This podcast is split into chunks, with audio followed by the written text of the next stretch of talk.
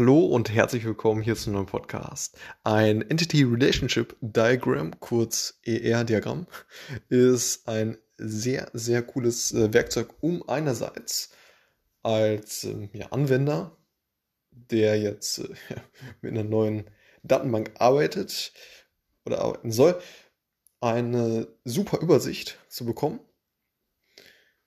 und mit einem Blick eben, ja, das sind diversen Tabellen zu sehen mit den verschiedenen Beziehungen. Und andererseits, äh, um ja, letztendlich initial solch eine Datenbank aufzubauen.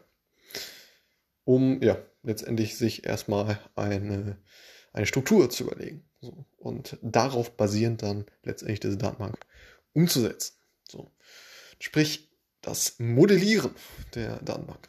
So, und ähm, da geht es im Kern darum, dass man verschiedene Entitätstypen miteinander in Beziehung setzt und eben auf einem 2D-Format ja, visuell darzustellen und äh, ja, eben zu planen. Und was sind jetzt Entitätstypen? Kann man, denke ich, ganz gut an, an so einem Beispiel äh, festmachen. Ja, Apfel, Birne, äh, Banane, das sind Entitäten und ähm, gehören dem Entitätstyp Obst an. Das heißt, Obst, das Obst wäre jetzt ein äh, Entitätstyp. Und wie gerade äh, eben schon gesagt, die verschiedenen Entitätstypen werden also in Beziehung gesetzt miteinander. Und ähm, ja, jeder Entitätstyp ist gleichzusetzen mit einer, einer Tabelle in äh, dem ER-Diagramm.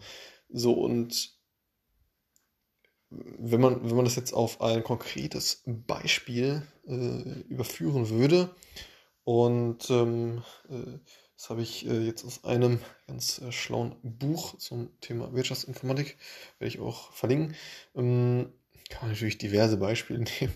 ähm, dann äh, gibt es jetzt, gibt's jetzt hier ein, äh, eine Case Study, wo eine Speditionsunternehmung letztendlich ähm, ja, so ein, eine Datenbankstruktur aufbauen möchte.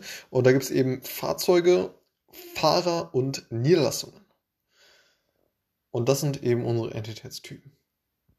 Das heißt, es gibt, hm, um nochmal die Begrifflichkeiten Entitätstyp und Entitäten zu erklären, es gibt ja, ja Entitäten werden dann, wenn wir jetzt das Fahrzeugbeispiel nehmen, Entitäten wären dort ein VW T5 und äh, ein VW Sprinter. Dieses Speditionsunternehmen steht auf VWs. Und äh, wie gibt es denn noch VW Supersprinter oder was auch immer. So, das sind die Entitäten. Und Entitätstyp wäre dann entsprechend das, ja, Fahrzeuge. So. Und wie bereits mehrfach angesprochen. Es geht darum, die, Entität, äh, die Entitätstypen miteinander in Beziehung zu setzen. Und genau, diese Beziehungen äh, werden keine Kardinalitäten bezeichnet. Äh, und ähm, ja, da gibt es eben verschiedene Kombinationen, wie man sich vorstellen kann. Beispielsweise, ja, zum Beispiel, es gibt äh, mehrere Niederlassungen und es gibt mehrere Fahrer. So. Und genau, das heißt, diese Beziehungen, äh, da, da würde man sagen, okay, ähm, das sind mehrere zu mehreren. So.